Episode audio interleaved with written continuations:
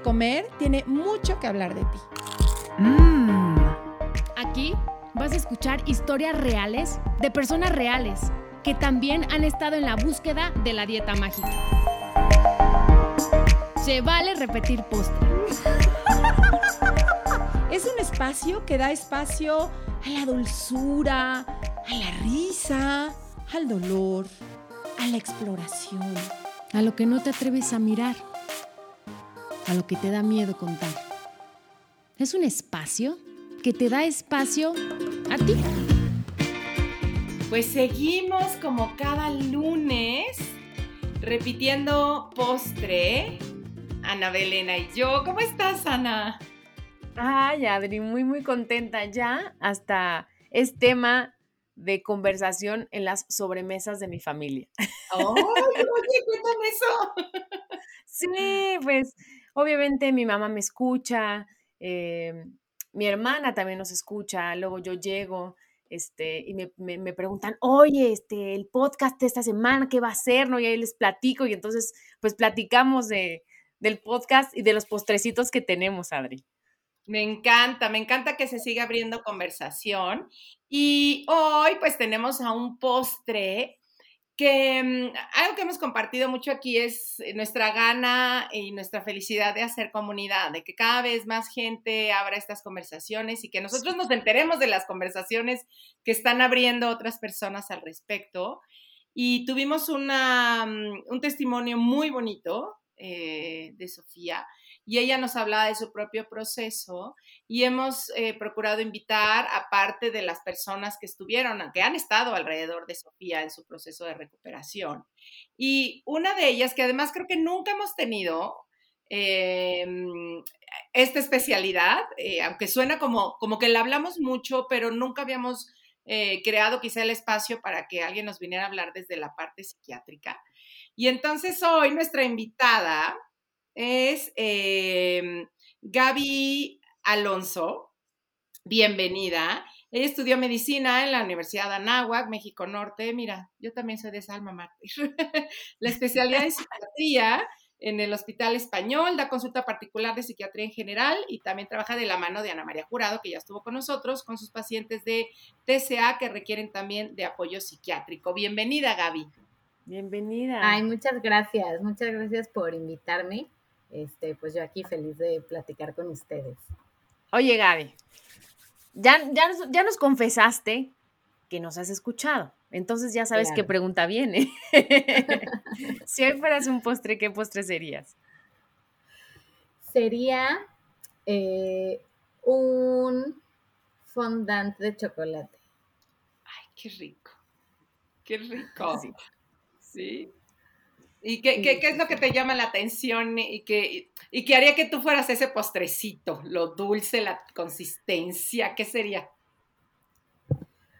Pues sí, pues todo. Yo creo que es un postre que, pues en general es como, pues muy agradable para todos. Es un, es un postre que eh, igual y no siempre lo encuentras en todos lados, pero cuando lo ves lo vas a pedir. Sí. Eh, y pues sí, siempre eh, pues tiene así su aspecto como pues muy normal, como si fuera un muffin así, y ya cuando pues le metes la cucharada sale el relleno calientito y entonces pues, pues sí, siempre tener como pues el interior más eh, cálido posible, ¿no? Ay, qué bonito. Yo creo que eso sería por lo que escogería hacer ese postre, de ser posible, ¿no? Ojalá tener ese interior. Qué bonito, pues seguramente lo tienes y por eso te dedicas a lo que te dedicas. Oye, Gaby, eh, una de las, de las preguntas que a mí, ¿no? En lo personal eh, me, ha surgido por mucho tiempo es, em, ¿en qué momento, bueno, sí, ¿en qué momento ya para un paciente que tenga un trastorno de la conducta alimentaria es necesario ya una medicación o una atención psiquiátrica? Ok. Em, pues bueno, realmente em, los trastornos de la conducta alimentaria en sí, eh, puros como trastornos de la conducta alimentaria, no se pueden, o sea, no tienen como un tratamiento farmacológico, ¿no? Como con un medicamento para eso, sino que lo que cuando ya se decide eh, complementar el manejo de un tratamiento, de un, de un, trastorno de la conducta alimentaria con un tratamiento psiquiátrico, con un medicamento, es cuando tiene síntomas acompañantes que se pudieran beneficiar de algún tratamiento psiquiátrico o que pudieran, eh, pues sí, ayudar a la recuperación a ser más llevadera, ya sea pues síntomas de ansiedad o síntomas de depresión o síntomas de impulsividad que estén pues haciendo que sea como más eh, pues, rocoso el camino y sea más difícil la recuperación. Ok, y, imaginemos que alguien va contigo a, a terapia, ¿no? Con un... Es que te voy a platicar, les voy a platicar algo que a mí me pasó. Eh, yo tenía ataques de, de ansiedad, y de bulimia y según yo los podía controlar hasta que llegó un momento que a mi novio de ese momento le dije, oye, necesito ayuda, no puedo parar. Y él, la verdad, un tipazo, se metió, averiguó y me dijo, vas a ir con tal psiquiatra, ¿no? Y yo dije, ah, ok. Y voy con el psiquiatra y él a la primera me dijo, oye, pues no, te tengo que medicar, tienes que venir, no sé qué. ¿no? Y yo me acuerdo que yo me asusté mucho. Yo dije, oye, me, me, parece muy fuerte que a la primera ya me quieran dar este, un medicamento tan fuerte. Y yo decidí eh, ir primero con, con alguien más. Entonces empecé a ir con una psicóloga y fue la primera vez que me di cuenta que estaba sumamente relacionado con la emoción. Y era porque yo tenía que terminar justamente esta relación amorosa con esta persona y mi problema no estaba en la comida, sino pues era uno de los síntomas. Entonces yo les cuento esto y a ti que eres la experta, ¿en qué momento tú medicas? O, ¿no? o, la persona que va y te busca, ¿tú cómo la canalizas? ¿Cómo es ese proceso? Pues em, realmente sí, yo, yo sí tengo muy consciente que mucha gente pues tiene esta idea y, y, no es una idea eh, imaginada, o sea, es una idea sustentada, porque sí sucede que eh, si vas al psiquiatra prácticamente es vas a salir medicado, ¿no? Y, y, es algo que yo tengo muy presente y procuro evitarlo, ¿no? O sea, yo sí siempre procuro, eh, pues sí, cuando interrogo a un paciente que llega de primera vez, pues sí realmente ser muy minuciosa en, ver si realmente necesito un medicamento o no, ¿no? Porque como tú dices, hay cosas que eh, se pueden resolver con psicoterapia, con modificar ciertas eh, relaciones o ciertos eh, patrones o ciertos cambios en el estilo de vida, ¿no? Y que al revés, que dices, realmente tú le estás dando un medicamento que le va a hacer creer que va a ayudarle y que lo va a mejorar y no, o sea, nada más se va a frustrar más porque va a esperar mejorar con este medicamento, pero va a seguir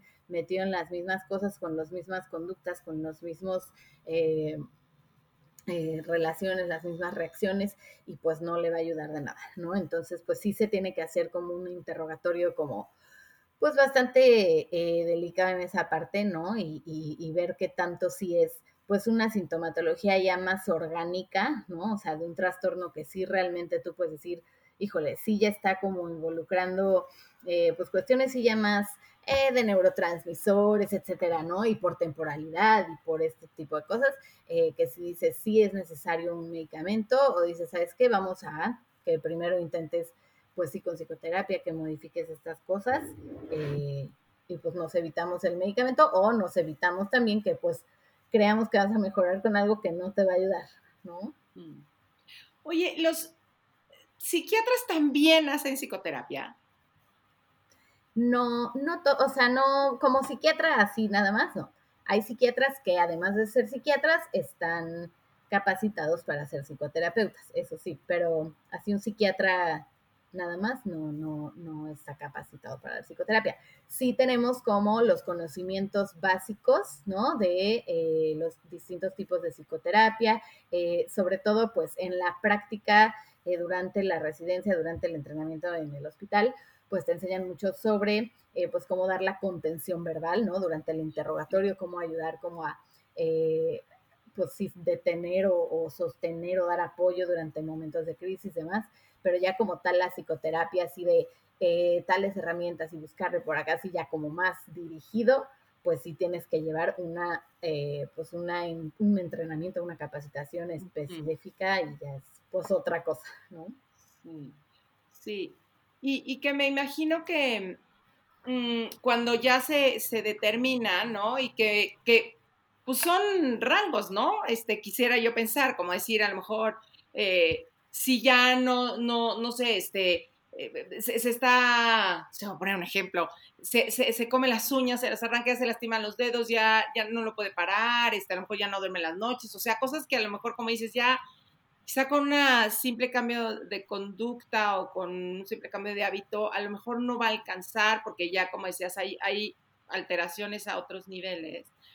Em, que me imagino que ahí el tratamiento, o sea, cuando ya te, dan quizá una pastilla o algo así, ayuda a que también puedas hacer la psicoterapia, ¿no? Porque he oído estos, casos de cuando ya está tan alterado, ni siquiera vas a poder estar abierto quizá para, para em, entrar en una, en una introspección o algo así, porque tu sistema está totalmente alterado. Exactamente, esto es justo lo que yo les digo, eh, principalmente pues a los pacientes que veo con Ana, con eh, pues este grupo que llevamos de, eh, para pacientes principalmente de trastornos de la conducta alimentaria, es a quienes más les digo esa parte, ¿no? O sea, como les decía al inicio, los trastornos de la conducta alimentaria no tienen como tal un tratamiento con medicamento, ¿no? Pero si tú traes la ansiedad al 100 o si tú estás deprimida que no te puedes parar de tu cama o por más que quieras mejorar no tienes motivación, no, te, no tienes interés en nada, por más que te digan, oye, prueba esto, tienes que hacer esto, eh, sal con gente, prueba ir a un restaurante, no lo puedes hacer, no lo puedes hacer, ¿no? Entonces ahí es cuando, eh, pues justo las herramientas de la psicoterapia, las herramientas de la nutrición, no te van a, no las puedes ocupar, ¿no? Entonces, entra ahí el medicamento para ayudar a disminuir la ansiedad, a mejorar el estado de ánimo, a mejorar niveles de energía, a mejorar tu motivación, todo esto para que tú ya puedas ocupar esas herramientas y empezar a avanzar en tu proceso de recuperación. Entonces, la verdad es que sí es como un eh, tratamiento pues multidisciplinario que se complementa, ¿no? Y normalmente cuánto dura este un promedio, ¿no? Porque es siento que es muy individual, ¿no? Cada proceso es, es distinto, pero un promedio, ¿cuánto tiempo necesita estar medicada esta persona? Porque no, no, no es para siempre. Sí, no, no es para siempre. Bueno, existe la gente que lo puede tomar para siempre y no hay ningún problema, ¿no? Pero no, no es necesariamente porque también ese es un miedo muy grande, ¿no? sí. No, voy al psiquiatra y me van a medicar y ya me quedé medicado para toda la vida, no. Justo como dices, no necesariamente, y la mayoría de las veces no es para siempre.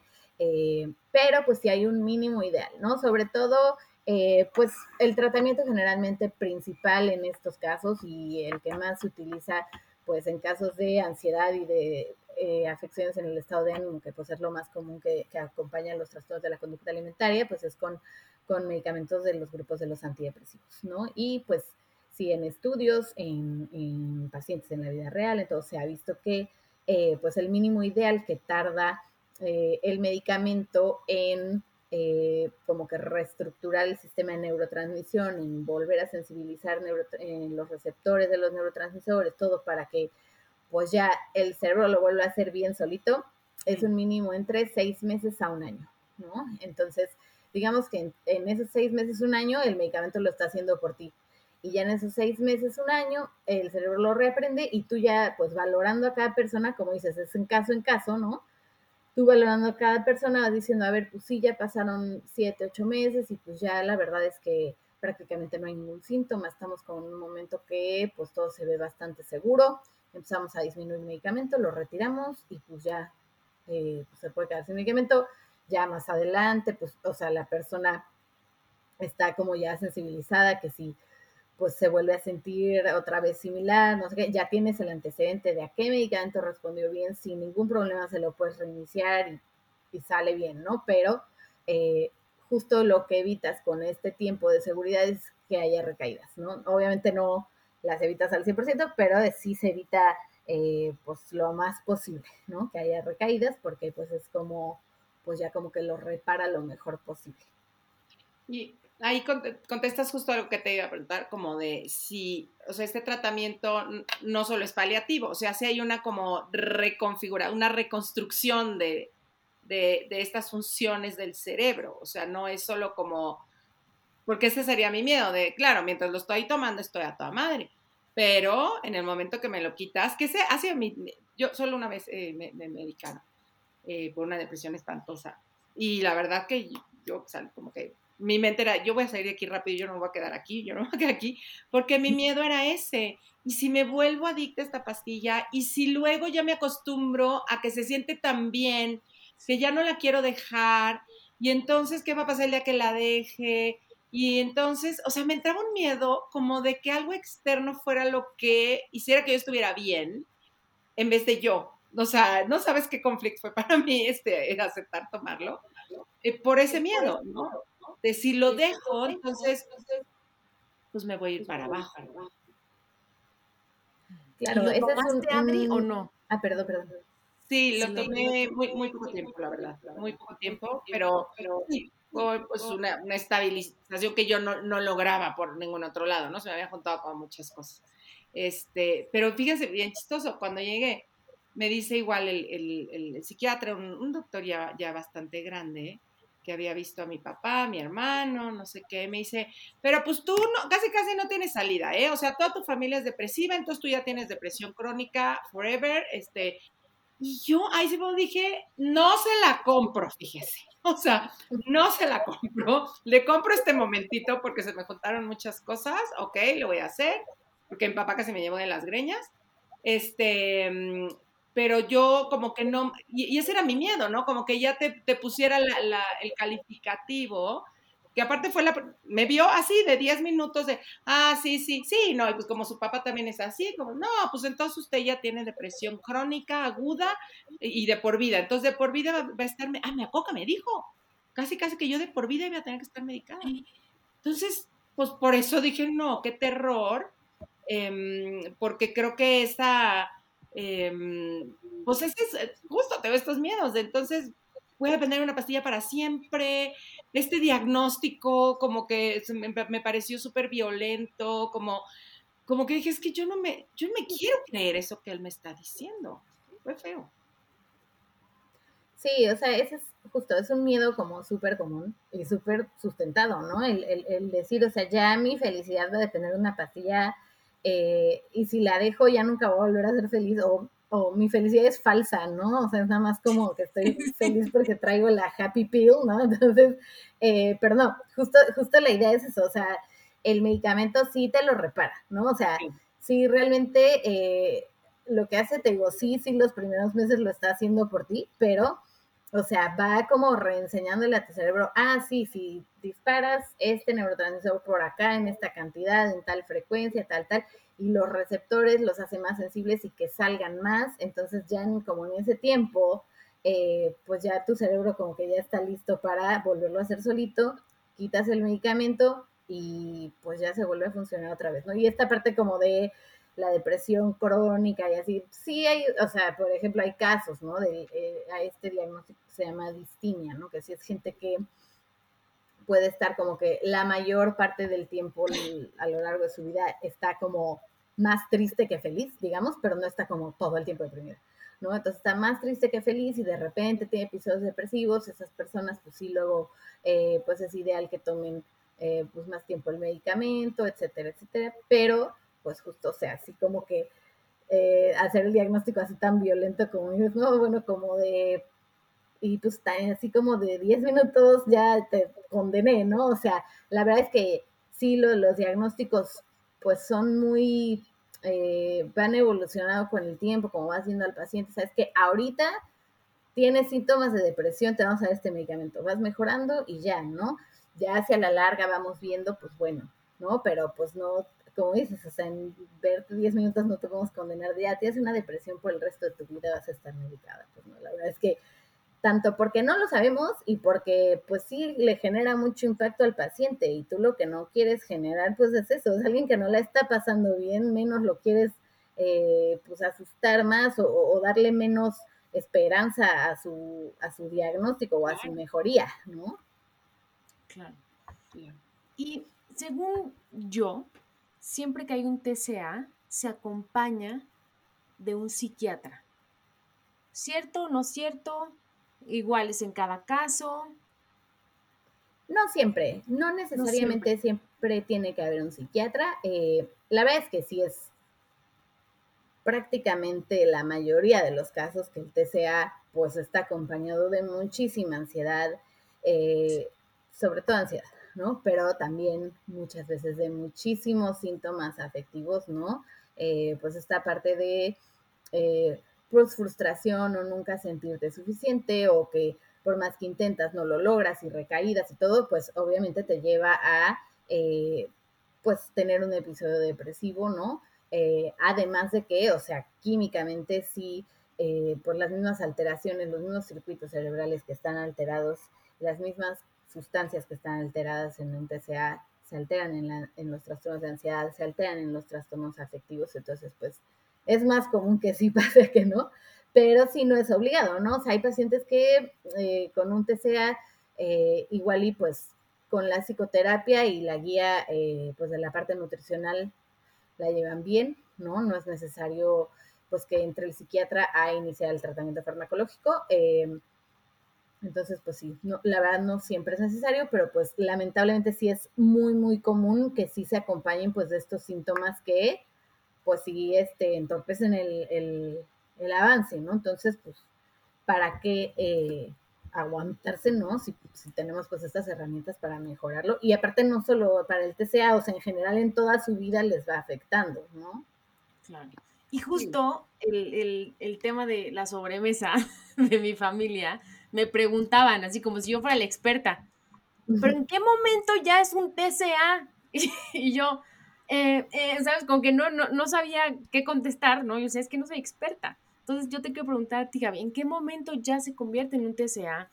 Porque puedes tener episodios, ¿no? De ansiedad, de atracones, pero no forzosamente es un TCA.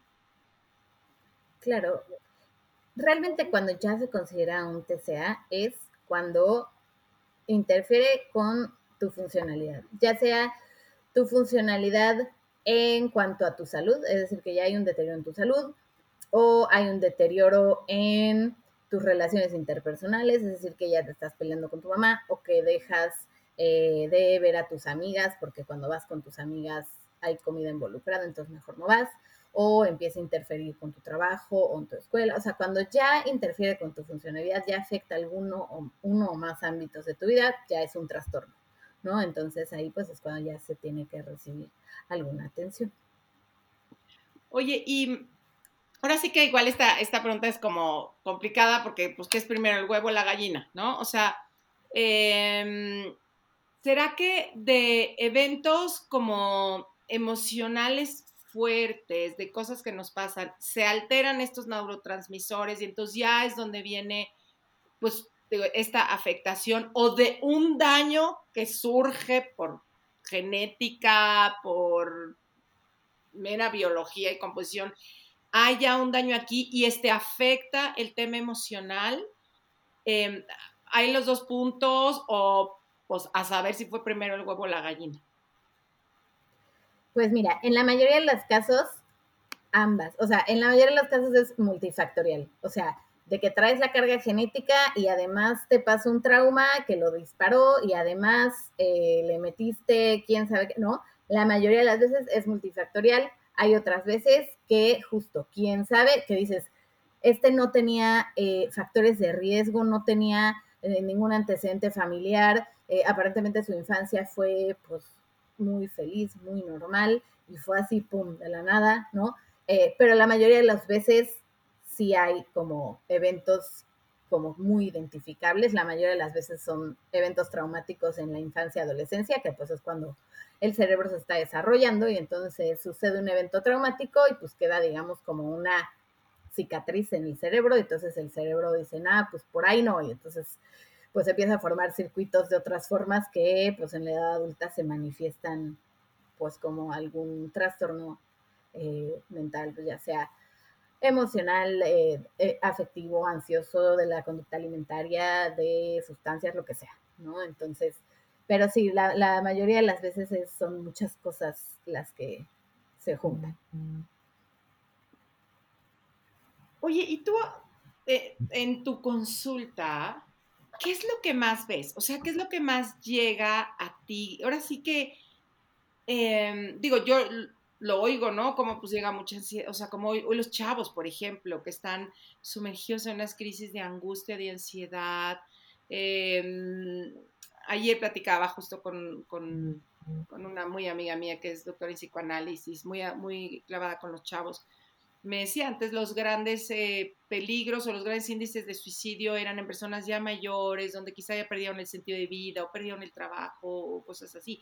Ahora está mucho más hacia los adolescentes. Hacia edades mucho más tempranas. Em, ¿qué, es lo que tú más ves en, tu consulta? ¿Qué casos llegan? ¿Y qué miras también de este, de este mundo loco? ¿Qué nos está pasando?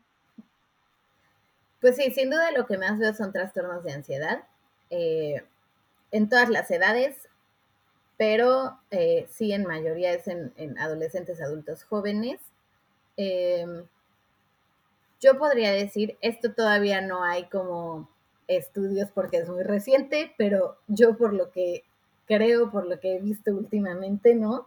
Yo podría decir que de verdad que ahorita pues se ha detonado por la pandemia número uno, ¿no? Porque pues sí, fue un pico en estos dos años en los que eh, pues cambió muchísimo el estilo de vida de toda la gente, ¿no? Y obviamente yo creo que a esa edad, ¿no? Adultos jóvenes, adolescentes, pues es mucho más impactante el eh, dejar de ver gente porque es cuando más aprendes a socializar, cuando más eh, quieres salir, cuando más estás aprendiendo a experimentar relaciones románticas, etcétera, etcétera, ¿no? Entonces yo creo que sí es como un impacto muy fuerte. Y otro, que sí, seguramente los adolescentes van a decir, ay, no, otra que lo dice, pero sí las redes sociales, sin duda.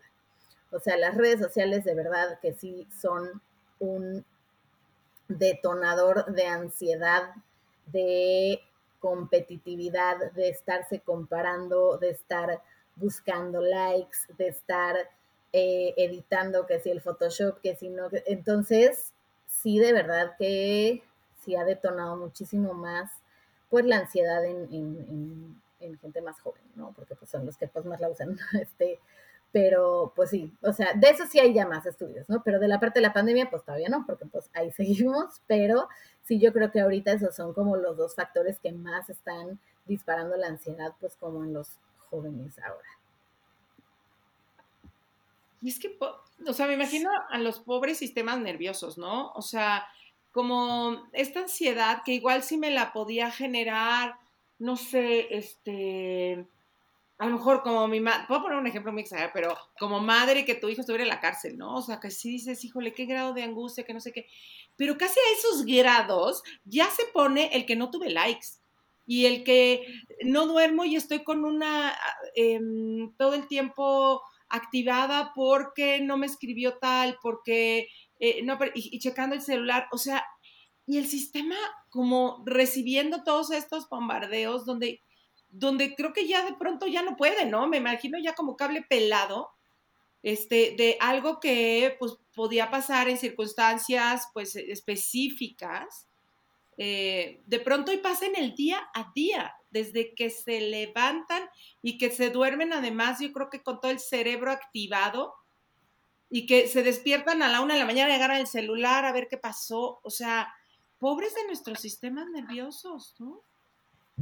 De nuestro cerebro. Exacto, porque aparte, justo como lo dices, o sea, con el celular, no, y no solo ya diciendo esto de las redes sociales y que si el like, ¿no? Sino en general de todo lo que implica el tener internet a la mano las 24 horas del día, toda la información que tienes todo el tiempo. Entonces, pues sí, no solo lo de que las redes sociales, que sí, eso es como que muy importante, muy particular, no, pero pues también el estrés que te genera cada rato estar viendo las noticias y que si pasó esto y que sí, qué horror y que, ¿no? Y también, por ejemplo, el, eh, pues ya salí de trabajar, apago mi computadora, me voy y 8 de la noche estás así y te llega el mail y, híjole, entonces, la, o sea, en ningún momento estás desconectado de nada, ¿no? Ni de las redes sociales, ni de las noticias, ni de tu trabajo, ni de la gente, o sea, todo el tiempo estás conectando, entonces todo el tiempo, sí, pues sí, como dices, son disparos y disparos de noradrenalina, de hay que estar alerta, hay que estar eh, pues pendientes porque puede haber un peligro, porque pues el cerebro no sabe pues una señal que es, ¿no? Si es buena, si es mala, entonces está alerta ya todo el tiempo y eso genera pues un trastorno de ansiedad, ¿no? Porque es estar dándole y dándole y dándole señales eh, de ansiosas, ansiosas, dice, pues ya mejor me quedo ansioso todo el tiempo, porque pues si ya me van a estar detonando todo el tiempo, mejor me quedo ansioso. Entonces así es como pues se desarrolla un trastorno de ansiedad. Qué cañón, porque yo sí me considero esas personas. O sea, si a mí me escriben o me mandan un correo, o sea, yo no puedo decir, ay, mañana le contesto. O sea, me empieza a dar la chiripiorca. O sea, tengo que agarrar a la hora que sea el celular y contestar como tú dices, todo el tiempo estamos alterados. Yo, yo, yo sí me considero así, oye. O sea, jamás, por, ejemplo, yo jamás apago el teléfono. Qué mal. Sí, no, es terrible. Es terrible. Sí, yo tampoco, o sea, es como decir, bueno, ya, ¿no? O sea, se acabó la hora de trabajo. Porque dices, bueno, para platicar dejo, pero no, o sea, también del trabajo dices, bueno, aunque me escriban a las once y media y vas y contestas, ¿no? Como que justo ya no puedes eh, poner ese límite y pues si estás todo el tiempo como hipervigilante a ver si llega. Entonces, pues realmente nunca te desconectas, nunca te relajas y sí, pues ya el cerebro está ahí como medio prendido todo el tiempo. Sí. Oye, técnicas, por ejemplo, como el, mindfulness, la meditación, todo esto que antes se dejaba como del lado holístico, como más místico y demás. Eh, pero hoy cada vez más eh, se comprueba, ¿no? Lo, lo beneficioso que es para, pues para estos incluso circuitos que están tan alterados, pues que de pronto les vengan estos remansos de paz. O sea, tú, tú, tú los recomiendas, por ejemplo, dentro de tus recomendaciones estarían prácticas como estas. Sí, 100%. Sí, yo siempre, siempre les digo, pues uno, ¿no? Lo que les decía ahorita, que el medicamento no es magia, ¿no? No vas a tener medicamento y ya tu vida se va a arreglar, ¿no? obviamente hay que hacer pues todos estos cambios, eh, pues en tu estilo de vida, tus prácticas, etcétera. Pero sí, o sea, realmente sí hay sustento, como dices, sustento científico de eh, las prácticas como yoga, mindfulness, eh, terapias de respiración, relajación, todo eso sí realmente eh, sí modifica las señalizaciones, los circuitos cerebrales, la, eh, el disparo, sistema, neurotransmisión, todo. O sea, de verdad sí es, eh, pues ya parte de un tratamiento en realidad. entonces sí realmente genera un beneficio muy importante. O sea, y sí de verdad que hay pacientes que sí te dicen, no, es que sí, ya empecé a hacer yoga y, o sea, mi día es otro. O sea, desde que hago yoga ya estoy súper, o sea, de verdad sí eh, tiene una respuesta muy notoria, ¿no? Y te digo, sí, científicamente sí está como ya sustentado, o sea, sí hay este, estudios y todo, este, que pues sí, como dices antes, era algo como muy del chamán, ¿no? Pero ahorita realmente ya, o sea, como psiquiatras, como médicos, sí es algo que eh, recomendamos y que sí está pues ya sustentadísimo. Ay, qué padre escuchar eso, les Sugiero, les sugiero hacer eso, les sugiero, aunque sea sala caminar, o sea, cualquier tipo de movimiento, obviamente todas estas más como, pues, o sea, intencionalmente relajantes y de respirar con intención y todo, ¿no? Pero cualquier cosa de camina un poco, que te dé el sol, todo eso ayuda, ¿no? Todo eso realmente sí tiene un beneficio, o sea, neurobiológico. Sí, y es que pienso, ¿no? En en, esta, cuando está alguien inmerso en un trastorno de conducta alimentaria, donde se pierde tanto la, percepción real, donde aunque quizá uno desde afuera podría decirle, ay Dios santo, no te va a pasar nada, nada más come, o no te va a pasar nada, no estás gorda, este, no te va a pasar nada, pues, pero es como si la, la percepción se distorsiona tanto que todo, como si todo el sistema estuviera diciendo, no, esto es un peligro, pero, pero el más grande que puede haber, ¿no? O sea, desde comerme este bocado hasta no comérmelo, ¿no? En el caso quizá del atracón, eh, como de quedármelo en mi cuerpo o salir, o sea, como em, a veces, o, no a veces, ¿no? Muchas veces, a veces, muchas veces, cuando estamos nosotros afuera, no vemos todo eso, ¿no? Y, y lo importante que es como sumergirse, entender, ser empáticos, que de verdad a veces cuando están ahí no pueden, no pueden ver lo que nosotros sí estamos viendo. Y que ahí es cuando viene la importancia de un tratamiento multidisciplinario con alguien que sabe cómo se ve el mundo donde están ellos. Exacto, porque sí, o sea, realmente, de verdad que los trastornos de la conducta alimentaria, eh, luego muchas veces, como del lado médico, del lado psiquiátrico, luego medio que los minimizan, pues como por esta parte de que no hay tratamiento como tal farmacológico, pues luego no los vemos tanto, tanto, y ya cuando los, son tan complejos, o sea, de verdad que son de los trastornos más difíciles de tratar. O sea, de verdad son muy, muy complicados. Y por lo mismo. Y esta distorsión, como dices, esta distorsión que llegan a tener estos pacientes es lo más difícil de quitar, es lo más difícil de modificar y de verdad es, viven en un mundo que están totalmente abrumados todo el tiempo, todo el tiempo y como dices, por más que les das estas pruebas de realidad de, a ver, es que no, y le dices y le tratas de comprobar, no lo pueden ver, no lo pueden percibir y están totalmente topados de ansiedad, de pensamientos obsesivos, de conductas que ya no pueden modificar. Entonces, pues sí, mientras haya eh, lo que sea que les pueda ayudar, si hay un medicamento que puede eh, mitigar esa ansiedad para poder continuar con el cambio conductual, pues, pues si es necesario lo vamos a utilizar y pues qué mejor, ¿no? Yo siempre les digo, no, o sea, no es como que un síntoma de debilidad que te estás medicando, ¿no? Porque lo dicen, ya valí, o sea, ya hay que llegar al fondo y solo con un medicamento me pueden sacar, no. Sí. O sea, es, si hay algo que más que te pueda ayudar, pues hay que utilizarlo, ¿no? Sí. Y más ya en una parte que ya no está en tus manos, o sea, ya es una ansiedad, como digo, ya orgánica, que ya no eh, puedes tú manejar, ¿no? O sea, ya es una cosa que se tiene que, que corregir medicamento, con medicamentos, ¿no? Sí, porque aparte tú te quedas como soy un inútil, no puedo, este, por más que le echo ganas, y entonces más se deteriora pues tu propia estima, tu propia sensación de fuerza y mm, crees que todo está, está mal para ti, ¿no? Y, y cómo decir, oye, no, pues si te si puedes tener este, este beneficio, yo digo, no soy partidaria y mucho, que la primera y digas, ay, no, a mí dame una pastillita y ya, y, no, no es mágica, no, nada, no es una ayuda, es un complemento. Y le vas a tener que chambear, o sea, sí. Eh, no soy partidaria de a la primera, ¿no? Este, y que ahora casi ya mucha gente se medica. De hecho, me sorprendió, fíjense que cuando yo me mediqué esa vez, bueno, me medicaron, pues como que yo estaba como tan era tan nuevo para mí que yo con todo el mundo llegaba y decía, oye, ¿qué crees? ¿Qué crees? Estoy tomando pastillas, porque, porque yo estaba como muy, era muy nuevo. Me sorprendió que a quien yo volteé le decía, me decía, uy, yo desde hace años, uy, yo hasta cinco, uy, yo una para despertar, una para dormirme, una para comer, otra para dejar de comer, otra. O sea, me impactó la cantidad de gente que estaba medicada, eh, y pero más me impactó que había gente que de verdad, ¿eh? O sea, tomaba pastilla para despertar, otra para dormir, otra para tener hambre, otra para dejar de tener hambre, otra para... O sea... Es que siento que esas son las personas que nos asustan, Adri. Porque normalmente las historias que escuchamos son historias de terror.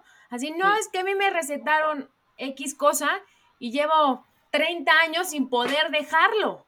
Sí. Entonces tú dices, yo no quiero entrar en ese mundo. Exacto. Pero aquí Gaby nos va a decir, o sea, ¿ahí qué pasa? O sea, ahí yo ya me, volví dependiente de esa medicina y por qué me la siguen dando. O sea, o ahí tiene que parar el, doctor y esta persona va a buscar a alguien más que se la dé. ¿Cómo, cómo funciona eso? O, la puede seguir dando? Sí, pues ahí ya, ya es una cosa pues muy complicada, ¿no? Porque ahí a veces, pues sí, alguien tuvo la culpa o muchos, ¿no? Ya sea el paciente o el doctor o ambos, ¿no? La verdad.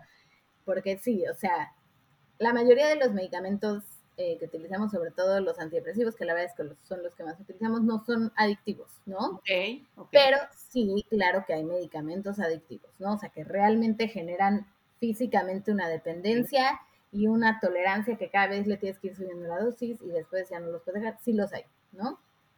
Y son medicamentos muy famosos, muy utilizados. No voy a decir sus nombres porque pues tampoco vamos a satanizar medicamentos aquí, Pero bueno, y pues sí pasa esto, ¿no? Que pues por alguna razón, son medicamentos que, bueno, cuando se usan bien, ¿no? El tiempo adecuado, la dosis adecuada son muy efectivos, pero pues sí hay gente que pues los usa más de lo necesario o más tiempo y pues ya les gustó y ya ahí se queda. Y entonces, pues luego ya sea que pues, su, psiquiatra dice, pues bueno, ya pues te la sigo dando, no hay problema, o el psiquiatra ya no se lo da y entonces el paciente va viendo que sí, entonces ahora se lo da el ortopedista, ahora se lo da su tío que, es, doctor también, y ahora va con el cardiólogo. Seguro el ginecólogo se los da, Adri, seguro, ¿no? Claro. Ah, también, mucho. Eso pasa mucho. Estamos hablando de los ginecólogos que luego nos recetan, ¿no? Medicinas para bajar de peso, cosas que tú, qué? Ay, sí, no, no, no, no, no. Eso sí, yo digo, sí, no, sí que sí me ha tocado muchas las cosas, pero bueno, sí, sí de repente llega un punto en el que dices, o sea, es que, o sea, ya que, ¿qué haces tú, no? O sea, ya eres una medicina, como dices, o sea, se dopan para dormir, y entonces se tienen que tomar el, estimulante para despertar, pero entonces ese estimulante les da ansiedad, entonces se tienen que tomar otro para, estar, para no estar ansiosos en el día, pero entonces con ese se sienten bajoneados, entonces tienen que tomar el antidepresivo, pero entonces entonces se toman 12 medicamentos durante el, todo el día, que probablemente si tomaran uno, sería como para ansiedad estar bien. Pero ya se meten 30 cosas que, que el efecto secundario de un medicamento se lo tapan con otro, y ahí se lo perpetúan, ¿no? Y la verdad, pues hay, ya sea psiquiatras o no psiquiatras o quien sea que se los, pues se los mantienen eh, y pues ya sea o que se los traten de quitar y encuentran otro doctor que se los dé, o, o ahí pues sí, ya sea, te digo, ya sea psiquiatras o no psiquiatras que digan, híjole, pues ya va a ser más problema quitárselo, pues se lo sigo dando, ¿no? O sea, de verdad lo hay. Entonces, pues sí, pero bueno, sí la idea es evitar eso y dar los, o sea, cuando tienes que dar medicamentos, dar los menos posibles y los menos eh, pues adictivos posibles, ¿no? O sea, los que sean los más nobles, los más tolerables, los más eh, pues, eficientes sin, sin, generar como ninguna repercusión, ¿no? Tratar de, usar como lo menos pues dañino, que menos vaya a generar un problema a largo plazo, ¿no? Ay, pues este mundo entre de las eh, de la de nuestras funciones eh, del cerebro, hormona, o sea, somos, somos un paquete tan fascinantemente complejo, que, como decías, no se puede ver desde un solo lado. Y yo creo que entre más estemos abiertos a buscar eh, que nos equilibre de muchas formas, ¿no? Los, pues, los hábitos, no sé, a mí, por ejemplo, levantarme y saber que no me voy a hacer en mi cuarto sin hacer mi cama, me da paz mental, ¿no? Este, y, bajar y que los trasten a mí me da más paz mental, o sea, no soy obsesiva y si no están, no es que me muera, pero he visto que esos detallitos a veces me ayudan, ¿no? Eh, salir a caminar, hacer yoga, cositas así. Entonces, como que a mí me gusta tratar desde diferentes lugares. Y si de pronto tienes tan, tan sobrepasado, hay un especialista que puedes ir a ver y que te puede ayudar a regular.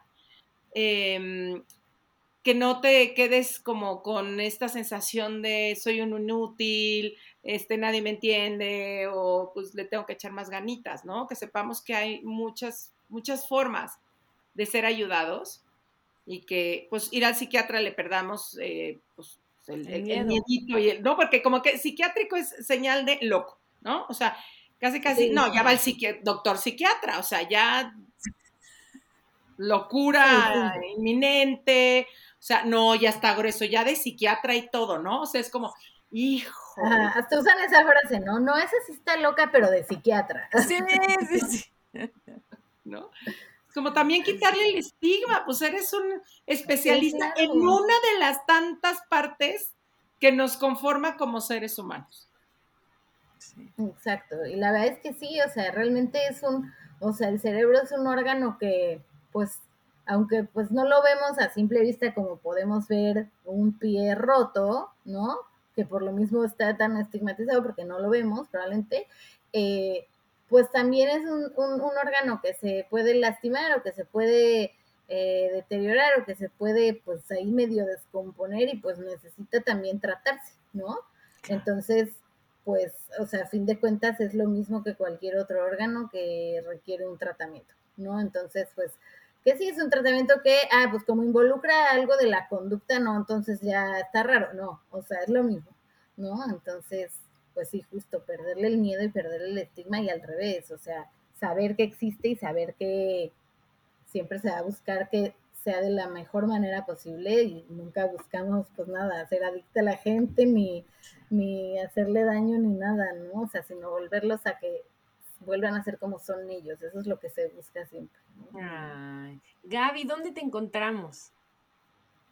¿Dónde me encuentran? Eh, que en redes sociales o en, o en consultas donde redes sociales, eh, mi Instagram es arroba doctora, o sea, dra Gaby Alonso.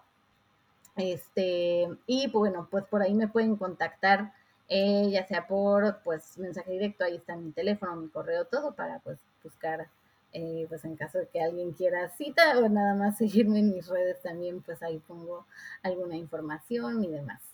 Que eso está padre, ¿no? Como ya los especialistas ya también pueden salir con sus mensajes a las redes, hacerlo más accesible, que la gente sepa este, más, que no sea este, esta parte tabú y encerrados en su consultorio, sino que cada vez también pudiendo abrir información eh, que nos, nos sirva cada vez más.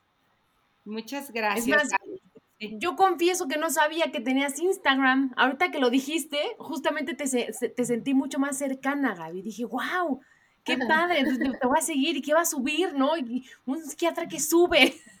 Está padrísimo. Sí, que no, no es una cosa tan extraña de, ¿no? Del cuarto acolchonado. De la, no, la verdad es que es algo de bata blanca. Exacto, es algo mucho más normal y mucho más amigable de lo que uno cree, ¿no? Y es lo que pues intentamos que ya se se vea en el público. Exacto. Pues muchísimas gracias por ser generosa con tu tiempo, con tu información y pues esperaremos repetir postre contigo un día de estos. Ay, perfecto. Muchísimas gracias a ustedes y pues un gusto igual platicar por aquí. Gracias. Un abrazo. Si te gustó el podcast, pasa la voz y no olvides suscribirte.